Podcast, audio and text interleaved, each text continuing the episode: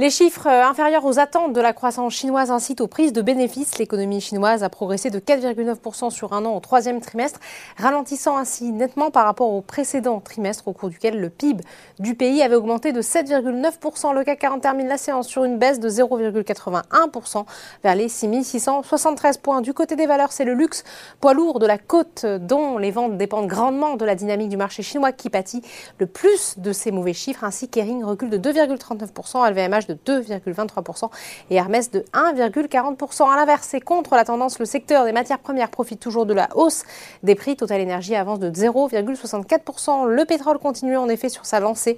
Le baril de Brent a franchi la barre des 86 dollars, une première depuis octobre 2014. Alstom est également recherché et gagne 0,45% après avoir remporté un contrat avec Île-de-France Mobilité et la RATP. Mais la plus forte hausse du jour est signée Essilor Luxotica plus 1,31%. Le titre gagne plus de 30% de depuis janvier sur le SBF 120.